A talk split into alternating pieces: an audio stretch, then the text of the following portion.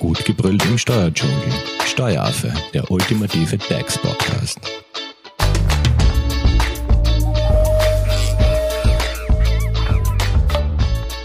Hallo und herzlich willkommen beim Steueraffen. Die richtige Rechnung, genau darum geht es in der heutigen Podcast-Folge, weil hier und da lassen sich ja Kunden und Kundinnen mit dem Begleichen offener Rechnungen sehr lange Zeit.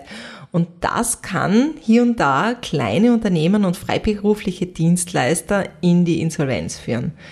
Doch was gerade unerfahrene Selbstständige und Startups zu wenig berücksichtigen ist, was Abnehmer und Abnehmerinnen ihrer Waren oder Dienstleistungen die Rechnung gar nicht begleichen können, weil sie fehlerhaft ausgestellt wurden. Und an dieser Stelle sollten wir uns damit eben vertraut machen, welche gesetzlichen Regelungen für das Erstellen und für das Aufbewahren von Rechnungen gelten. Und genau diese Info holen wir uns heute bei unserem Experten Helmut Leitinger ab. Helmut Leitinger ist Steuerberater und Geschäftsführer der Hofer Leitinger Steuerberatung. Hallo Helmut. Hallo Simone. Du hast äh, in unserer Podcast-Folge zum Thema Kleinunternehmerregelung ja ganz kurz das Thema Rechnungslegung angesprochen. Also für alle jene, die es trifft, Kleinunternehmerregelung. Ihr könnt diese Folge natürlich nachhören. Wir verlinken sie euch in der Info. Jetzt geht es um die richtige Rechnung und ähm, wann müssen jetzt Rechnungen nach dem Umsatzsteuergesetz eigentlich ausgestellt werden? Ja, äh, der Wortlaut im äh, Umsatzsteuergesetz ist relativ kompliziert, vielleicht ganz einfach einmal auf den Punkt gebracht. Rechnungen sind dann auszustellen, wenn ein Unternehmer Umsätze an andere Unternehmer im Inland erbringt. Gut, und ähm, wann entsteht jetzt diese Umsatzsteuerschuld? Naja, äh, man muss unterscheiden. Die Rechnung selbst muss innerhalb von sechs Monaten ausgestellt werden. Das heißt aber nicht äh, zum Thema, wann entsteht die Umsatzsteuerschuld. Die Umsatzsteuerschuld entsteht immer mit Leistungserbringung und im Regelfall geht die Leistungserbringung mit Rechnungsausstellung ja einher. Sollte aus welchem Grund auch immer die Rechnung später ausgestellt werden, dann muss sie aus umsatzsteuerrechtlicher Sicht spätestens ein Monat nach Leistungserbringung erstellt werden, um hier noch rechtzeitig in der Frist zu sein und um Konsequenzen, das sind hier konkret der ein sogenannter Säumniszuschlag von 2% beziehungsweise ein sogenannter Verspätungszuschlag bis zu 10% vermieden werden kann. An wen muss man diese ähm, Zuschläge dann äh, quasi abliefern? Ist es das Finanzamt, das das kontrolliert oder eben der Leistungsempfänger, der sagt, ähm, das kriege ich noch zusätzlich oder? Nein, äh, hier verlangt das Finanzamt äh, die äh, fristgerechte Bezahlung und Meldung der Umsatzsteuer äh, eben bei Leistungserbringern im gleichen Monat oder eben spätestens ein Monat danach. Ich weise deswegen so eindringlich darauf hin, ein häufiges Problem bei Betriebsprüfungen. Ihr müsst euch vorstellen, äh, ein Betriebsprüfer, eine Betriebsprüferin kommt einige Jahre später, schaut äh, sich das an, wann sind Leistungen erbracht worden, wann sind Rechnungen gestellt werden, worden, insbesondere im Baugewerbe ein großes Thema. Und wenn das zu spät ist, äh, wird im Nachhinein ein Säumniszuschlag, ein Verspätungszuschlag verhängt. Gut, aber jetzt da gibt es natürlich darum, ähm, wie jetzt eine Rechnung ausgestellt werden muss. Also da gibt es ja so ganz bestimmte Rechnungsmerkmale, die ja auf eine ordnungsgemäße Rechnung gehören. Vollkommen richtig. Ja, es gibt, äh, und äh, ich möchte hier ausnahmsweise einmal einen äh, Paragraphen zitieren, das ist der Paragraph 11 des Umsatzsteuergesetzes, äh, wo hier ganz dezidiert drinnen steht, wie eine Rechnung auszuschauen hat. Aber vorweg muss man noch unterscheiden, äh, ist der Rechnungsbetrag über 400 Euro inklusive Umsatzsteuer oder darunter? Ist er darunter, gibt es ein paar Erleichterungen. Aber vorweg, was muss die Rechnung über 400 Euro jedenfalls enthalten? Erstens Name und Anschrift des liefernden und leistenden Unternehmers. Zweitens Name und Anschrift des Leistungsempfängers. Drittens Menge und handelsübliche Bezeichnung der Gegenstände. Viertens der Tag oder der Zeitraum der Lieferung oder sonstigen Leistung. Fünftens, das Entgelt für die Lieferung, sonstige Leistung und der anzuwendende Steuersatz. Und sollte es eine Steuerbefreiung oder eine Differenzbesteuerung geben, sollte darauf ein Hinweis gegeben werden. Das heißt Steuerbefreiung, wenn ich da jetzt ganz kurz äh, einhaken kann, das ist zum Beispiel bei den Kleinunternehmen der Genau, Fall, oder? Da hast du ja erwähnt, man muss das an befreit nach Kleinunternehmerregelung, oder? Wie im letzten Podcast darauf hingewiesen, aber vielleicht nochmals an der Stelle, bitte Achtung, liebe Kleinunternehmer, äh, zur Erinnerung, alle jene, die weniger als wie 35.000 Euro Einnahmen haben, ohne Umsatzsteuer im Jahr, müssen ja äh, keine Umsatzsteuer abführen und dürfen daher nicht Umsatzsteuer in Rechnung stellen. Sollten sie das trotzdem tun, müssen sie diese äh, Umsatzsteuer en- entsprechend abführen. Gut, kommen wir zurück zu den Rechnungsmerkmalen. Was muss noch rauf auf eine ordnungsgemäße Rechnung? Punkt 6, äh, der Umsatzsteuerbetrag selbst. Und dann haben wir noch siebtens das Ausstellungsdatum. Dann ganz wichtig, der, äh, in den Betriebsprüfungen wird auch immer darauf geschaut, ob die Rechnungen durchgehend nummeriert sind. Ein Das ist aber pro Jahr wahrscheinlich, oder?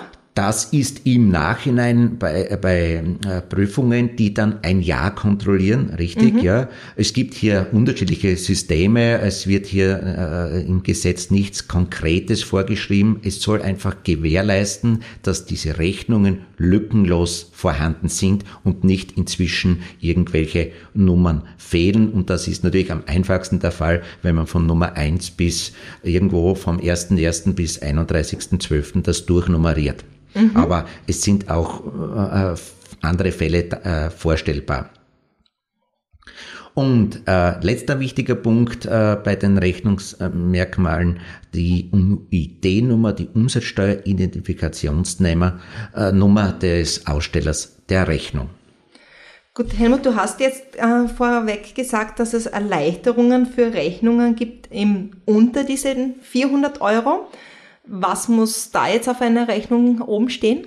Ganz genau, unter 400 Euro inklusive Umsatzsteuer genügt Folgendes.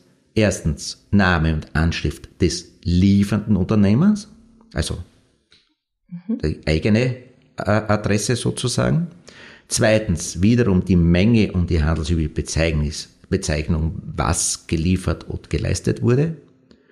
Drittens der Tag oder der Zeitraum der Lieferung und der, oder der sonstigen Leistung. Viertens das Entgelt und Steuerbetrag. Hier genügt es, das in einer Summe anzuführen. Wichtig auch noch der Steuersatz und letztendlich das Ausstellungsdatum.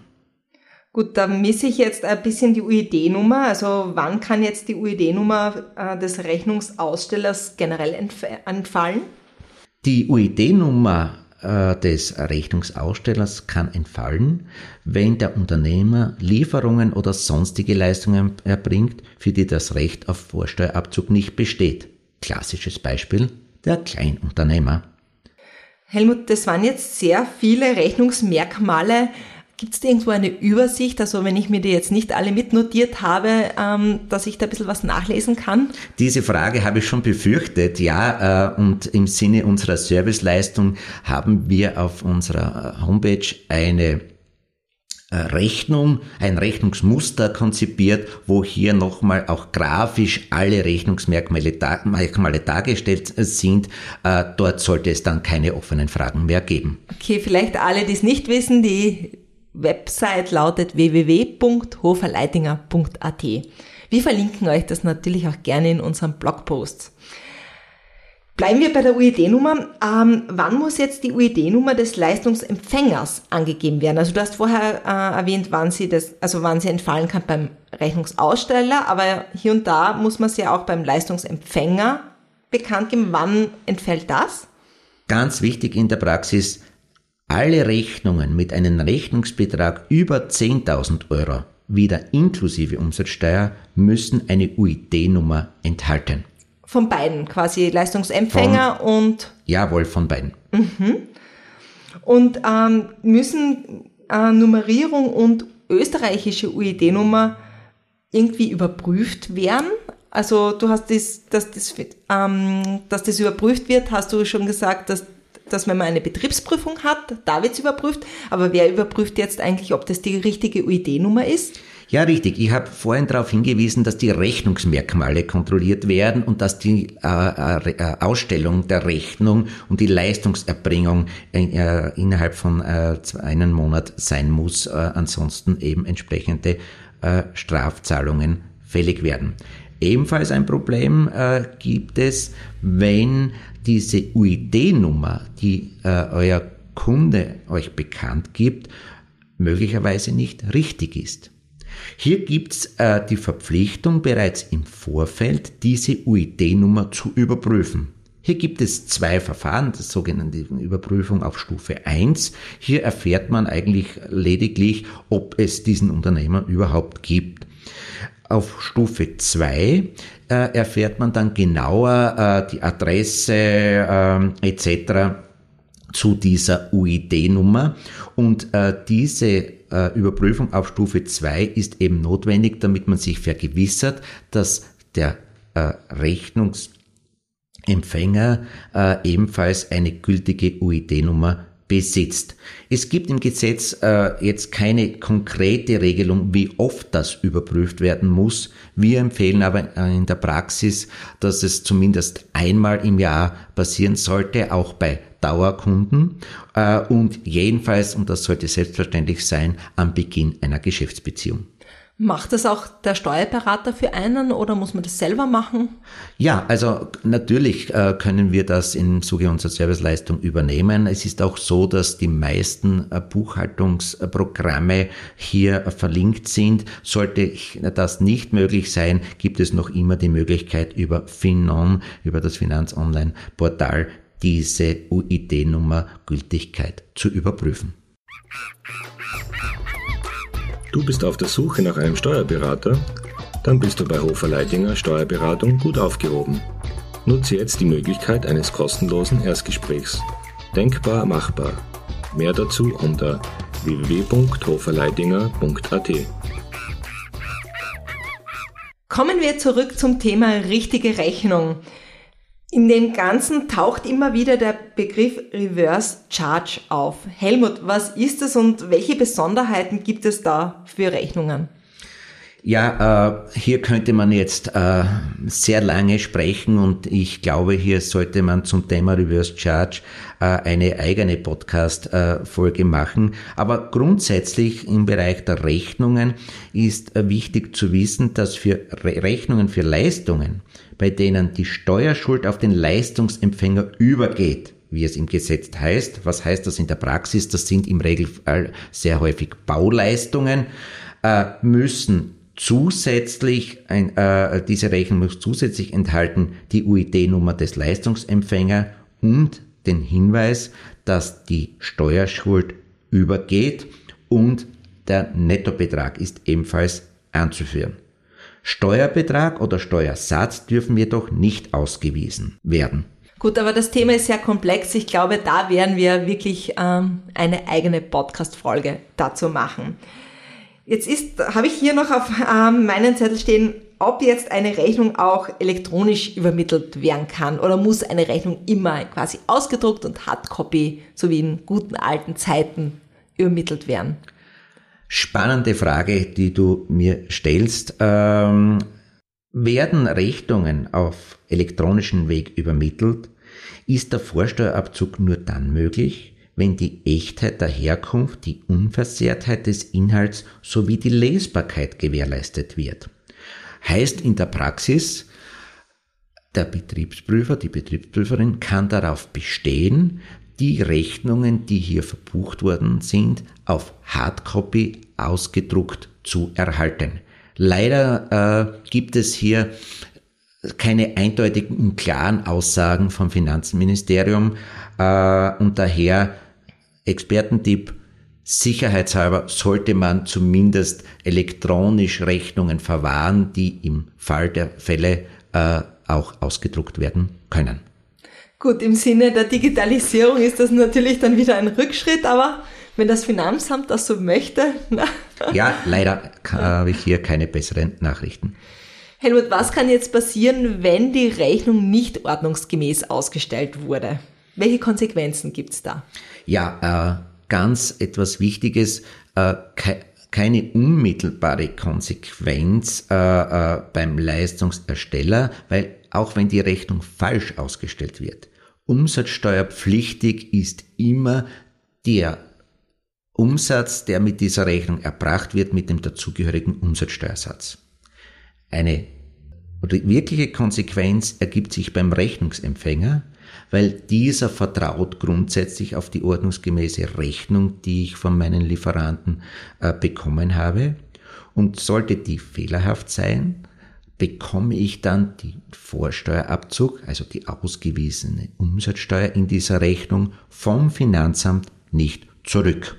Und auch das wird nicht unmittelbar äh, erfolgen, das wird nicht unmittelbar festgestellt werden, sondern in einer späteren Betriebsprüfung. Und auch in diesem Fall gibt es die vorhin schon genannten Konsequenzen von Säumniszuschlag äh, etc. Daher bitte auch die Rechnungen kontrollieren, die ihr von euren Lieferanten, von euren Auftraggebern erhält, damit diese Rechnung auch im Sinne des Umsatzsteuergesetzes, äh, im Sinne der Rechnungslegungsvorschriften richtig ausgestellt ist. Also immer Kontrolle ist hier besser als dann die Nachsicht zu haben.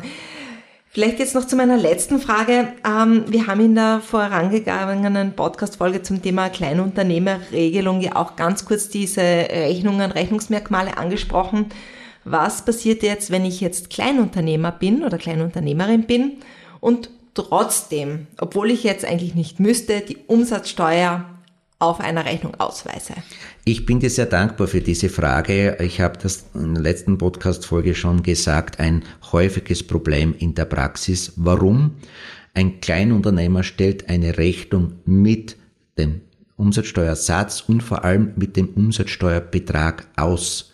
Das darf er nicht, weil er Kleinunternehmer ist. Und was hat das zur Folge? Der Gutgläubige Leistungsempfänger, Rechnungsempfänger möchte sich die Vorsteuer abziehen, bekommt die aber vom Finanzamt nicht zurück, weil die Rechnung ja nicht korrekt ausgestellt ist. Und auf der anderen Seite muss der Rechnungsaussteller, der Leistungserbringer trotzdem, weil er hier den Umsatzsteuerbetrag auf die Rechnung äh, geschrieben hat, die Umsatzsteuer äh, an das Finanzamt bezahlen. Man spricht hier in der Praxis von Rechn äh, Umsatzsteuerschuldkraft Rechnungslegung. Also daher bitte wirklich aufpassen, äh, das tut beiden Seiten sozusagen äh, finanziell ziemlich weh.